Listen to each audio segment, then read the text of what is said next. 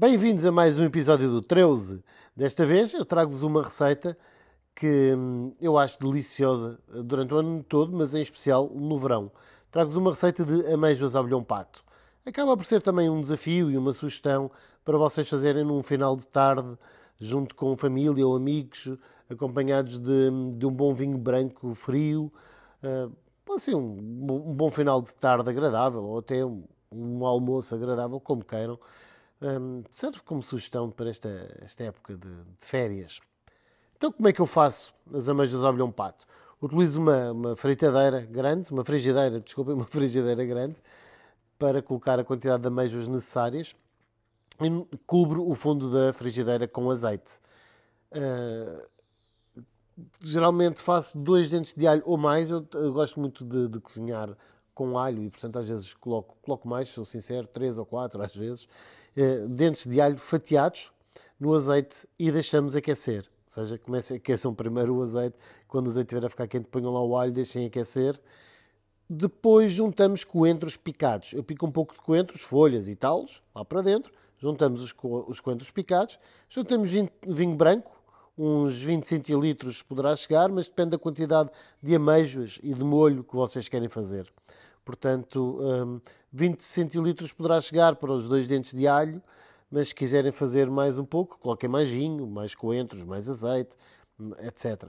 Um, o que é que fazemos depois? Portanto, temos os coentros picados e o vinho e uh, deixamos ferver. Quando finalmente estiver a ferver, juntamos as ameijoas temperamos com sal e pimenta e mexemos. Entretanto, tapamos e deixamos em lume médio para as amêijoas abrirem, até elas acabarem de abrir.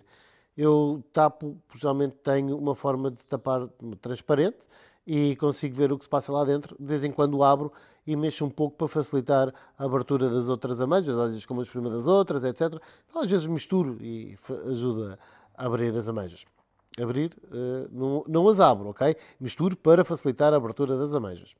Entretanto, quando elas abrirem, aumentamos o lume e deixamos apurar um pouco o molho. Retiramos as ameijas, como a escumadeira, por exemplo, e deixamos o molho apurar mais uns 2 minutos. Depois do molho apurado, mais esses 2 minutos, regamos as ameijas com o molho. O que é que eu faço a seguir? Coloco também mais umas folhas de uh, coentros. Portanto, coentro em folha e coloco por cima das, das amêijoas e tempero com sumo de limão. Está feito. Se entretanto vocês quiserem estragar a receita toda, façam, façam como alguns restaurantes fazem e em vez de colocar só azeite no início, coloquem manteiga também. Se quiserem que fique realmente bom, coloquem só azeite, não coloquem manteiga. É a minha sugestão. Uh, espero que, que, gostem desta, desta receita.